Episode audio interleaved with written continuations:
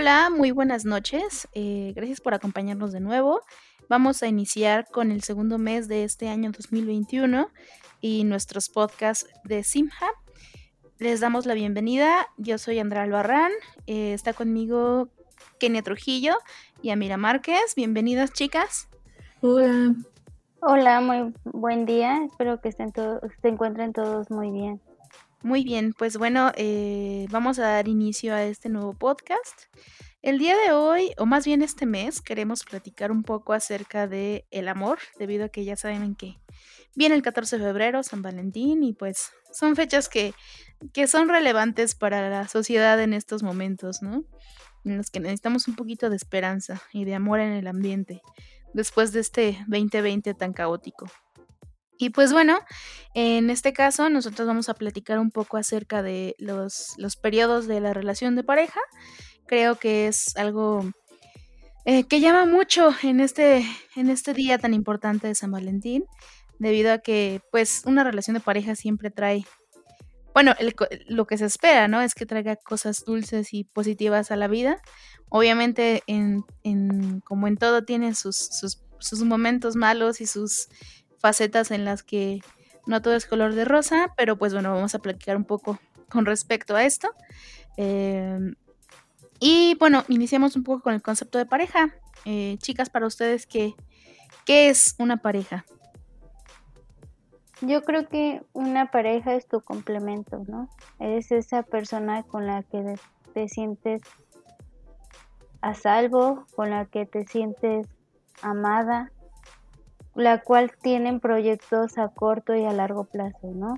Los cuales hacen buena mancuerna, un buen equilibrio, este, tienen que ser un buen equipo, ¿no? Una pareja deben de tener también muchísima comunicación, sin la comunicación pues no van a poder llegar a ningún lado, ¿no?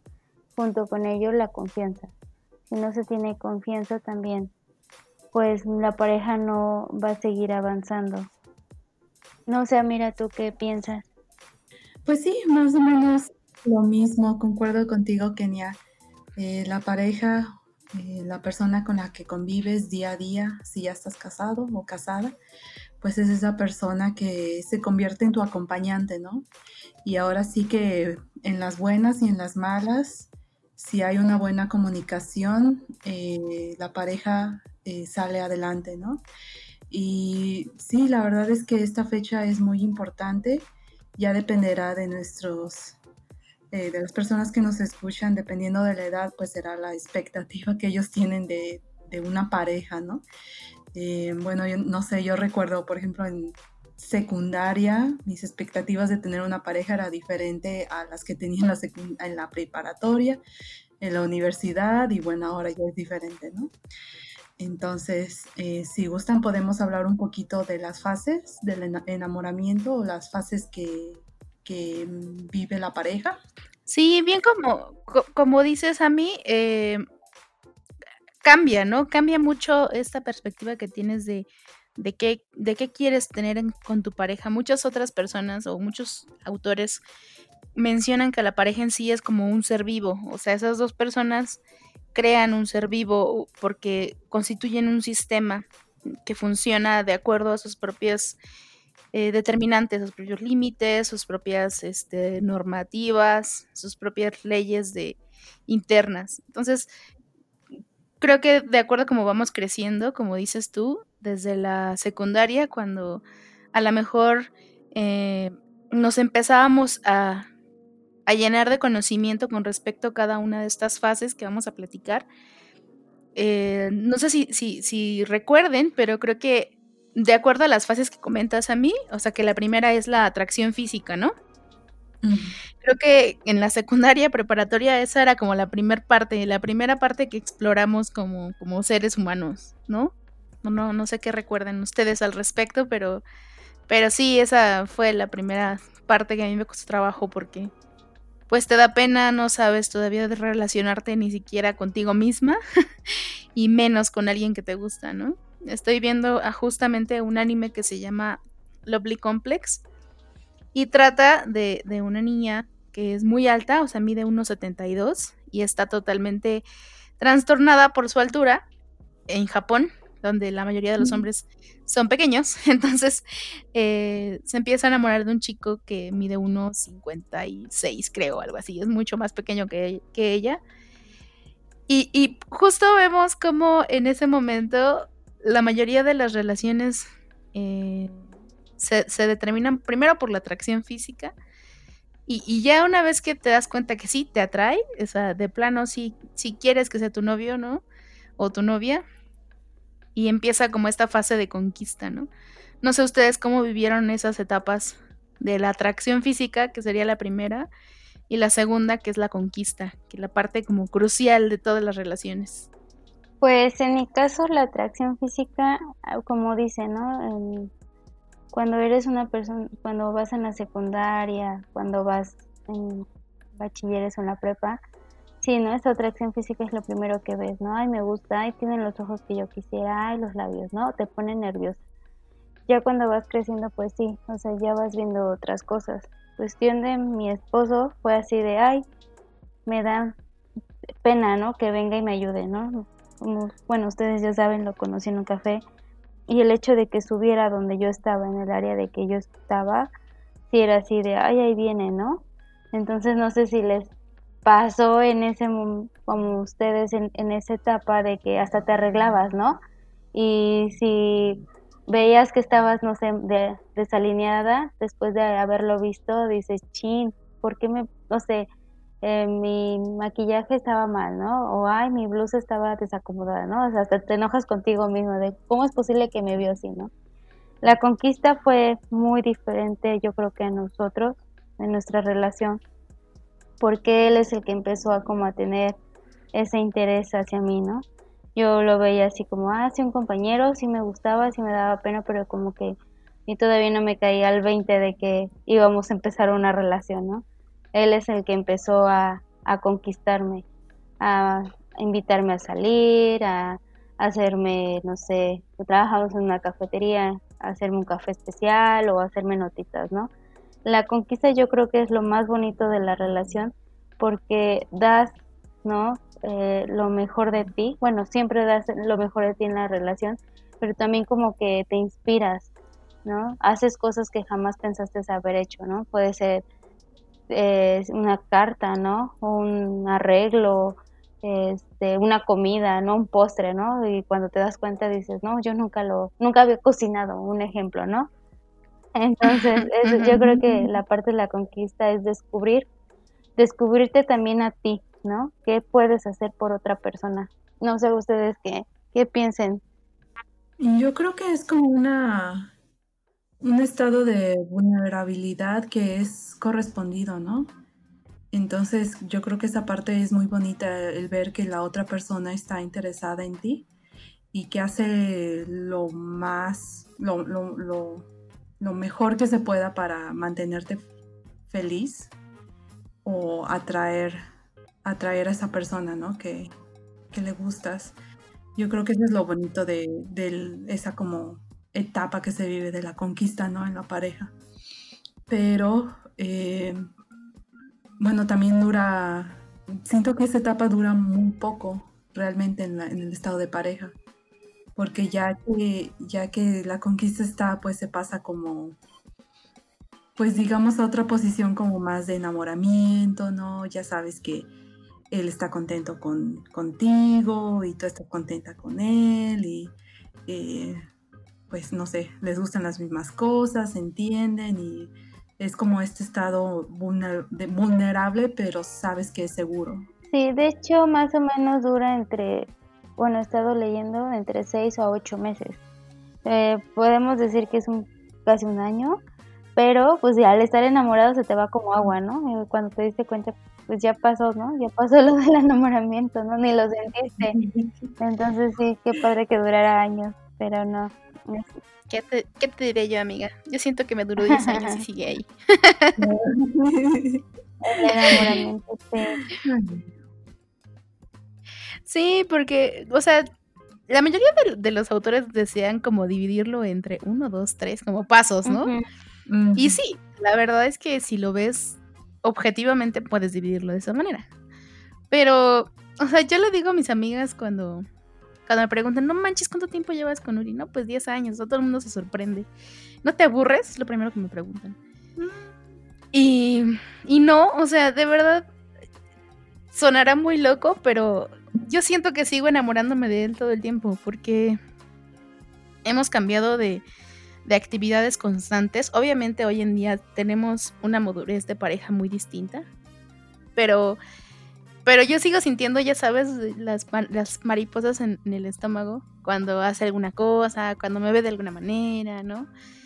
Cuando, no sé, me prepara el desayuno, cuando me tapa que llego yo muerta y me duermo y llega nada más a roparme, ¿no? O sea, ese tipo, de cositas, pues hacen que como que reseteamos la, la relación a, a la tercera etapa de enamoramiento en el que en el que siguen habiendo cosas sorprendentes de repente y continúa haciendo que la pareja se siga idealizando a pesar de que tú ya conoces una parte de ella, ¿no? Y ya estás, ya estás en otra etapa, como que regreso constantemente a ese, a ese enamoramiento. Es como dicen, cada día es un, es un día en el que puedes enamorar a tu pareja. ¿no? Y que debes de continuar la conquista y debes de continuar, pues esos, como dices, esos pequeños detalles que llevan a, a la pareja a no, pues morir, ¿no? En ese aspecto. Más bien a no caer en la rutina. Yo creo que eso, eso es un factor muy importante. Si caes en la rutina ya es algo así como aburrido. A tratar de hacer algo diferente. Nosotros, por ejemplo, bueno, no es nuestro estilo de vida, todo siempre va cambiando, ¿no? No siempre es lo mismo, tantos horarios como todo, ¿no? Entonces yo creo que eso también ha ayudado a nuestra relación a que no sea tan monótono, no hacer siempre lo mismo. O a veces yo tengo así como un concepto de, ah, vamos a hacer esto y él llega y los cambia. Dices, qué bueno, ¿no? Porque no, no es algo que tú habías planeado, es algo, algo diferente, ¿no? No se hace tan aburrido.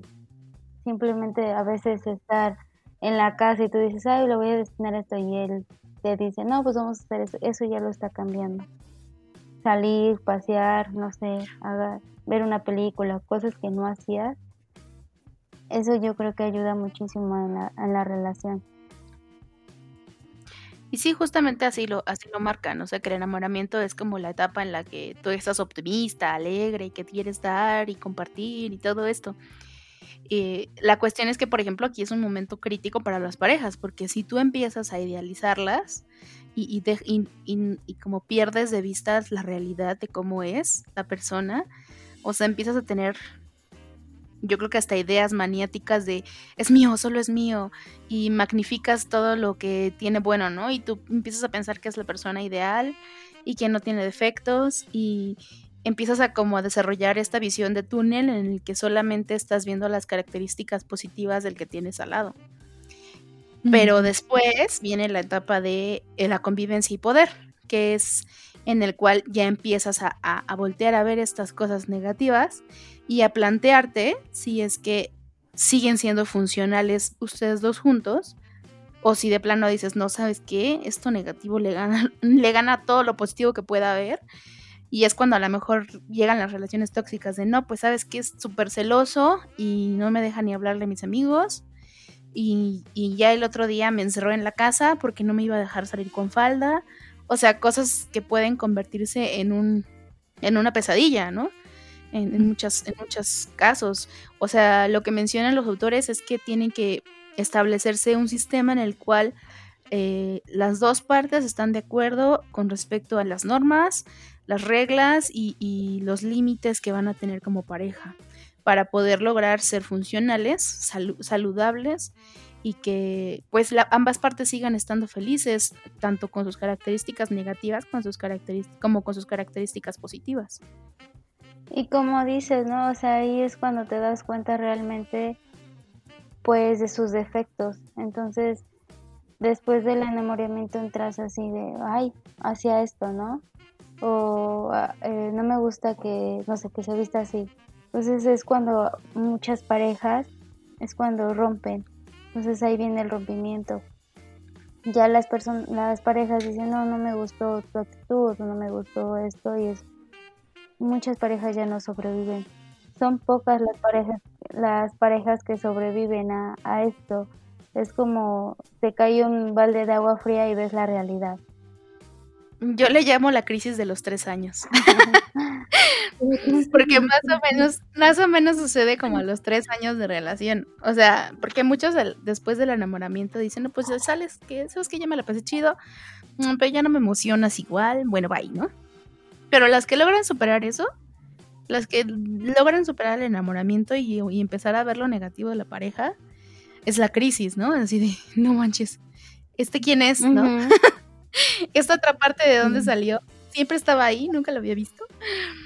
Este, como, no sé si han visto How I Met Your Mother alguna vez, pero hay una, hay una, hay un capítulo en el que Ted, que es el principal, no, es cierto, este, Marshall, que es el amigo del principal, este, nunca había visto que Lily, que es su, su pareja, cuando estaba con su amiga de la primaria, quería las características con su amiga y empezaban a hablar súper cholas y así. Entonces él nunca se había dado cuenta porque pues la amaba. Entonces nunca le veía sus partes negativas. Y todos sus amigos le empiezan a decir y él empieza a observarla y dice, Dios mío, sí es cierto. Entonces es lo mismo, ¿no? En ese momento entras en, en crisis como pareja. Y yo lo que he visto con la mayoría de mis amigos es que a los tres años es donde empieza esa crisis intensa. Sí. Es una crisis y las parejas lo pueden sobrevivir, pero también lo pueden sobrevivir de manera, no quiero usar la palabra, pero la usaré tóxica, ¿no? Sí. Entonces, más bien por este ideal de enamoramiento que se tenía de la, de la otra persona, se, se permiten muchas cosas, ¿no? Por parte de la otra persona. Y si esta persona es violenta, es abusiva, tiene que ejercer control sobre, sobre ti, entonces la otra persona, bueno, en esta parte de la víctima, pues puede dejar que se haga muchas cosas en su contra, ¿no? O en su Ajá. En pro del amor, ¿no? Que, muchas personas a veces tienen, pues, errónea esa idea, ¿no? De que en el amor debe sufrir. Y pues no, el amor no está hecho para sufrir. Lo menos que se pueda sufrir, no hay necesidad. Pero pues esta idea de martirizar el amor desde Romeo y Julieta, está cabrón, ¿no? La cultura del machismo y, y, el salvar al, otro, el cambiar al otro, el conmigo va a ser diferente y el con un hijo va a cambiar, pues no. No, porque, porque debe de haber un proceso en el cual pues ambas partes eh, afianzan esa relación, ¿no? Que pasamos a la siguiente etapa, que es el establecer la intimidad. Que que es como el, hecho de, de, ser un apoyo afectivo para el otro, obviamente pensando en, que estas relaciones tóxicas se, rompieron en, la convivencia y poder, si pasan esa parte positivamente y saludablemente, pues se empieza a plantear el, establecer una intimidad entre ellos dos, ya una, algo más profundo, algo que ya no nada más es quiero darle cosas bonitas, quiero darle una carta, quiero, quiero que esté feliz conmigo, sino, oye, también necesito que seas parte de mi apoyo afectivo, que pueda conversar contigo cosas serias, ¿no? Eh, y poder convivir eh, y, contar con él de manera más profunda como pareja. Es cuando... Como dices, como decía, mira, tener la seguridad de que está eh, al lado de ti. Es cuando ya empiezas a, a tener acuerdos con tu pareja, ¿no? ok, eso no me gustó de ti, pero vamos a ver qué podemos hacer, ¿no? Es, es cuando te das cuenta que es un amor duradero, porque ya pasaste por una etapa muy difícil. Ya estás este, aceptando lo, sus, este, tu, su relación, su forma de ser, eh, es porque ya quieres algo más serio con esa persona, ¿no? Ya no es de, ah, pues sí, estamos en la etapa de enamoramiento, qué bello, ta, ta, ta no, aquí ya es este ver qué más quiere, ¿no? Que ya pasamos sobre esa etapa, los dos realmente nos queremos, este, queremos un futuro juntos, vamos a echarle ganas, ¿no? Es hacer acuerdos principalmente. Un ejemplo, ¿no? Es, a mí no me gustan lavar los platos, pero me gusta trapear y barrer, ¿no? Cuando ya estás casado, ¿no? Entonces, ah, él lava los trastes y él no barre ni trapea, ¿no? Yo creo que son como tipo acuerdos. Pero creo que esta es una etapa un poquito antes de, de esos acuerdos, porque esos acuerdos ya son más de cuando tu día a día lo estás compartiendo con él.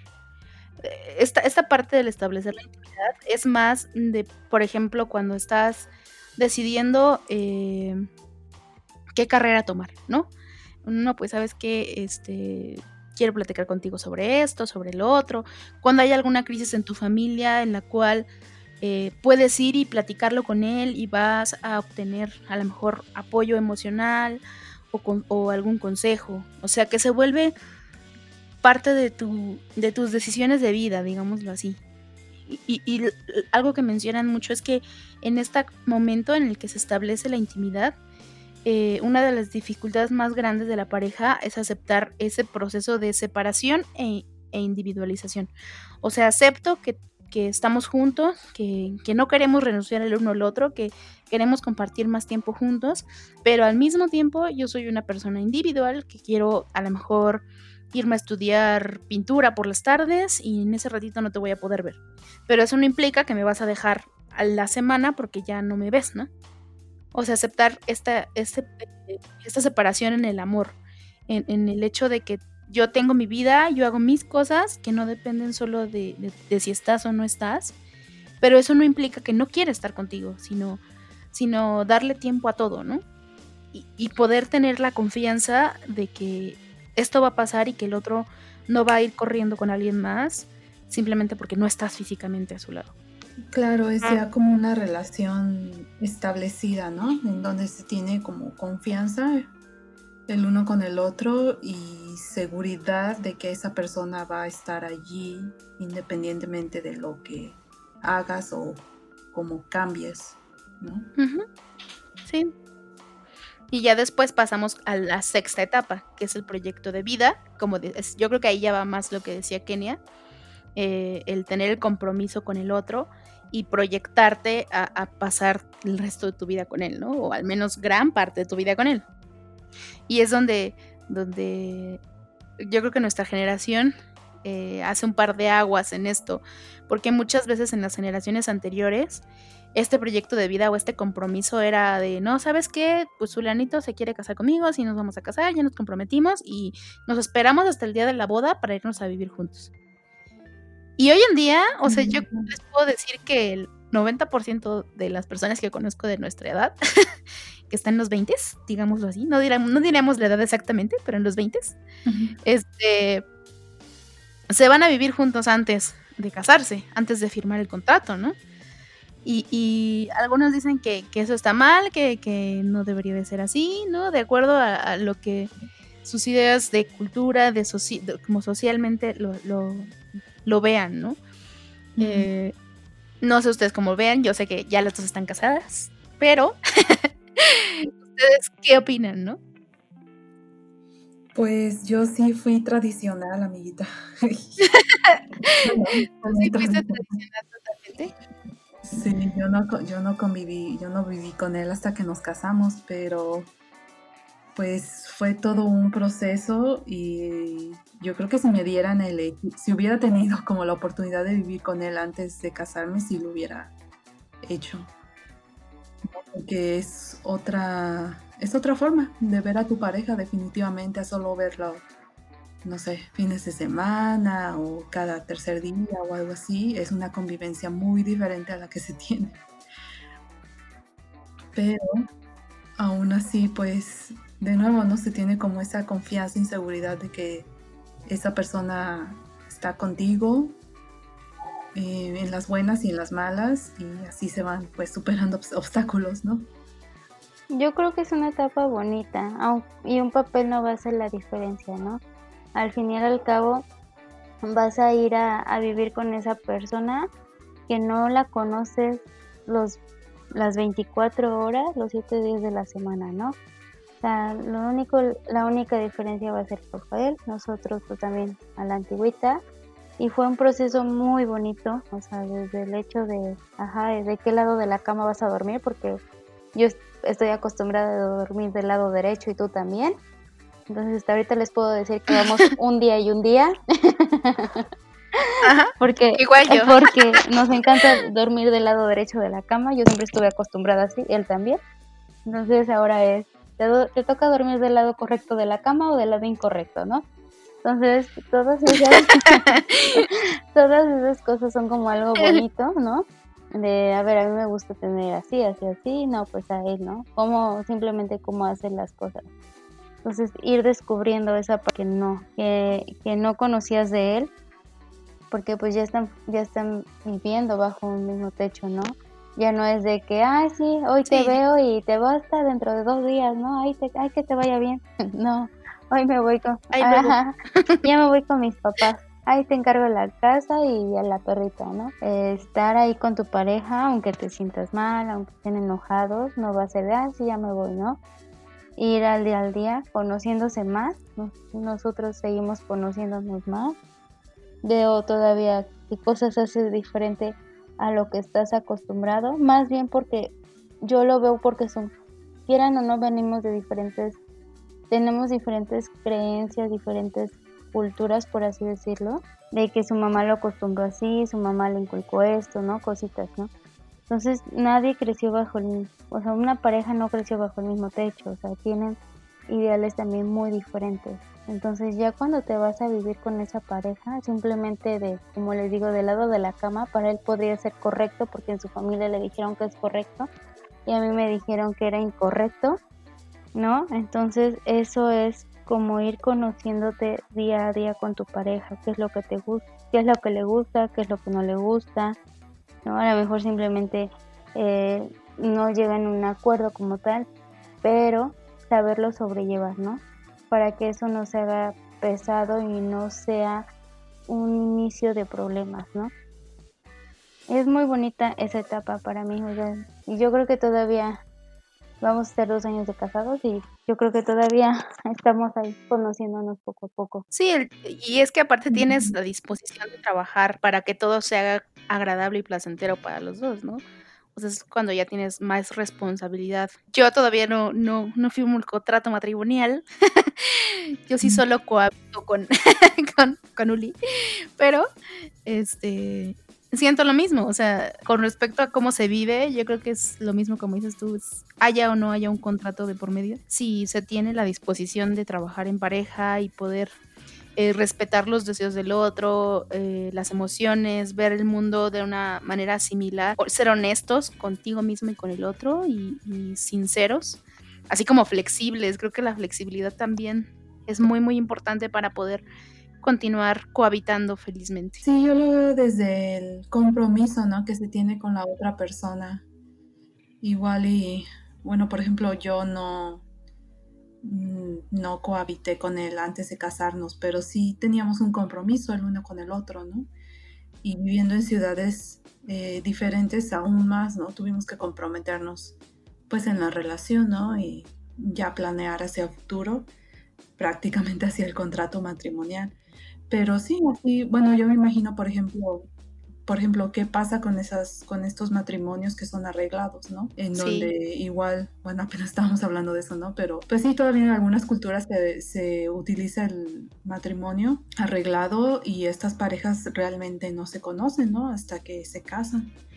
Y ahí es en donde ellos tienen que desarrollar ese compromiso, ¿no? Y ese querer y ese ver por la otra persona porque pues de una u otra forma ya están casados, pero aún así este, todas estas etapas se desarrollan, ¿no? Después de, firmar Después del contrato. Un contrato, sí. Sí. Y aparte, hay algunos pueblos de aquí, por ejemplo, de México y en el mundo, donde muchas veces se casa a las niñas mucho más chiquitas que el hombre, ¿no? Y pues también imagínate que en ese, en ese tipo de relaciones en las que no solamente hay una distancia por decisión, porque pues no ni siquiera lo conoces, sino que aparte hay una distancia por edad, ¿no?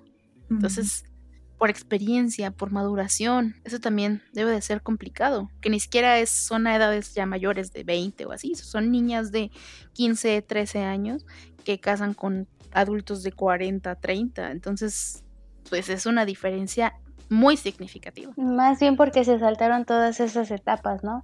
O sea, no hubo el enamoramiento, no hubo esa atracción, o sea, te casas con esa persona y ya no sabes si le, no sé, si le huelen los pies, no sé, no sé, no, no conoces si le gusta su comida favorita, no le gusta, no sabes nada, te vas a ciegas, ¿no? Y yo creo que por eso muchas parejas de ese tipo son, pues no son felices. Y, terminan aceptando su realidad, aunque no les provoque felicidad. Pero bueno, entonces así terminan las fases, que al final fueron siete, de acuerdo a lo que proponen muchos de los autores. Ya saben, atracción física, conquista, enamoramiento, convivencia, el establecimiento de la, intimidad, compromiso y matrimonio.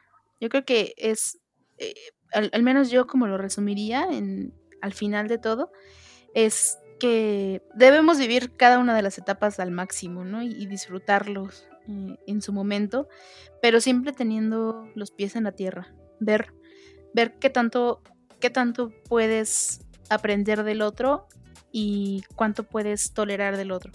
Porque obviamente va a haber diferencias, pero eh, deben de haber más, más, más coincidencias que diferencias, creo yo, para que pueda haber una relación eh, fructífera.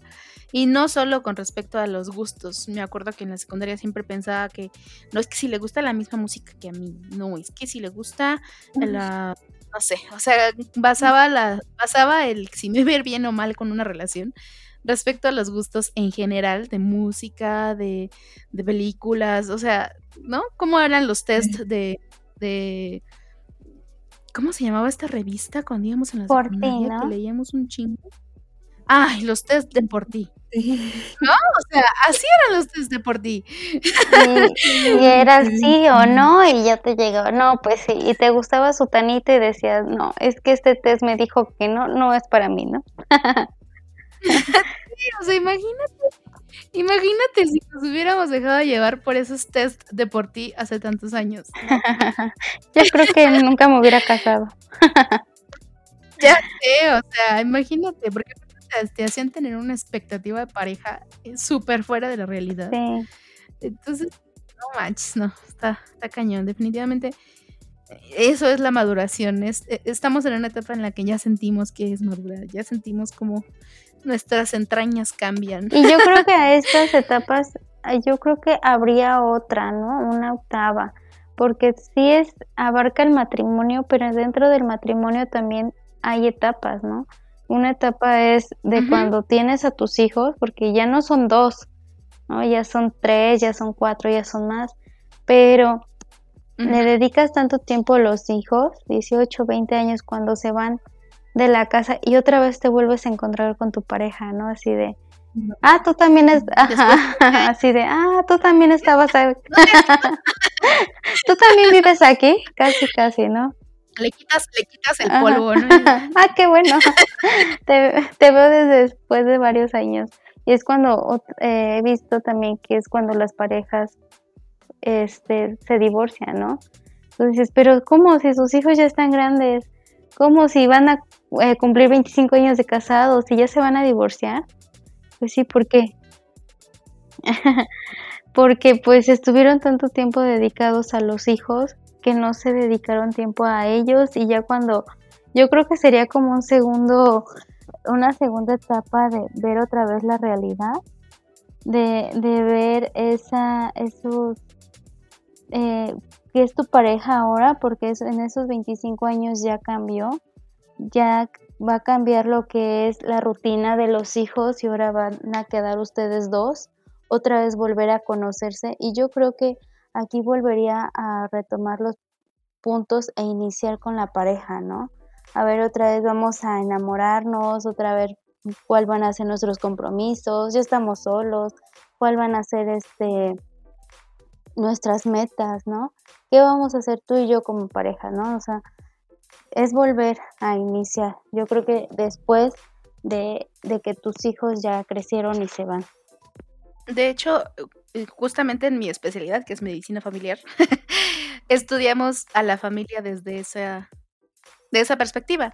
E iniciamos, muchas veces los autores que estudiamos y que dividen las etapas de la familia, ya no es la etapa de la pareja, sino la etapa de la familia, inicia con el matrimonio, ¿no? Y que están recién casados, que no tienen hijos y ya después empieza la, cuando, cuando tienen el primer hijo, eh, y después toda la vida, o sea, como dices tú, o sea, como que todo el desarrollo de la familia se determina por la edad de los hijos, que cuando es escolar, que cuando es preescolar, que cuando están adolescentes, que cuando ya se van de la casa, o sea, cada uno de estos se determina por están o no están los hijos. Y al final es cuando ya se van los hijos, como estás platicando tú, y cuando ya es la etapa de vejez o retiro de, la, de, la, de ambas parejas. Aunque también creo que deberíamos eh, analizarlo desde un punto de una familia que no tuvo hijos, ¿no? O sea, porque estamos muy acostumbrados a, a, lo de siempre, ¿no? A la, la, a la, costumbre que, que, se da en la mayor parte del mundo, que es esto de tener hijos. A la familia tradicional. Pero pues también hay muchas familias de hoy en día que, por ejemplo, no nada más heterosexuales, sino también homosexuales y cambian las cosas cuando, cuando son parejas homosexuales, porque no es ahora voy a dar a luz un hijo, sino a lo mejor voy a adoptar, sino a lo mejor eh, esta cuestión de, que alguien más te preste el útero para tener al niño, que en Estados Unidos creo que se da mucho más que aquí en México, pero pues es una opción también y, cambian también las formas de convivir. O hay parejas que nunca tienen hijos y solo tienen perros y, viven con sus perros felices como si fueran sus hijos.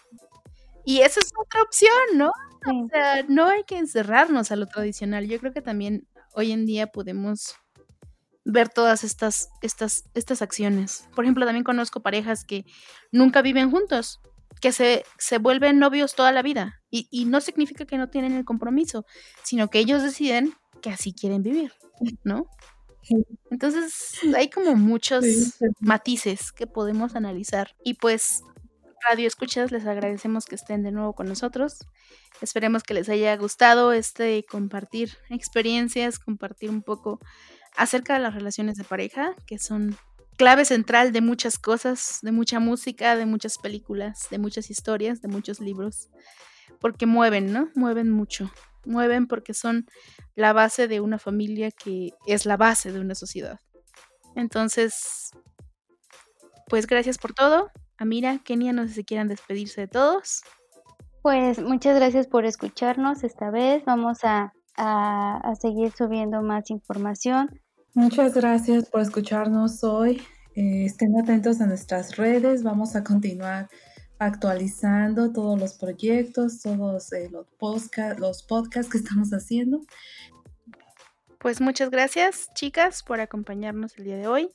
Eh, búsquenos en Facebook e Instagram como toda Simja, Simja y pues compártanos que, en qué etapa del enamoramiento están ustedes. Muchas gracias y hasta la próxima.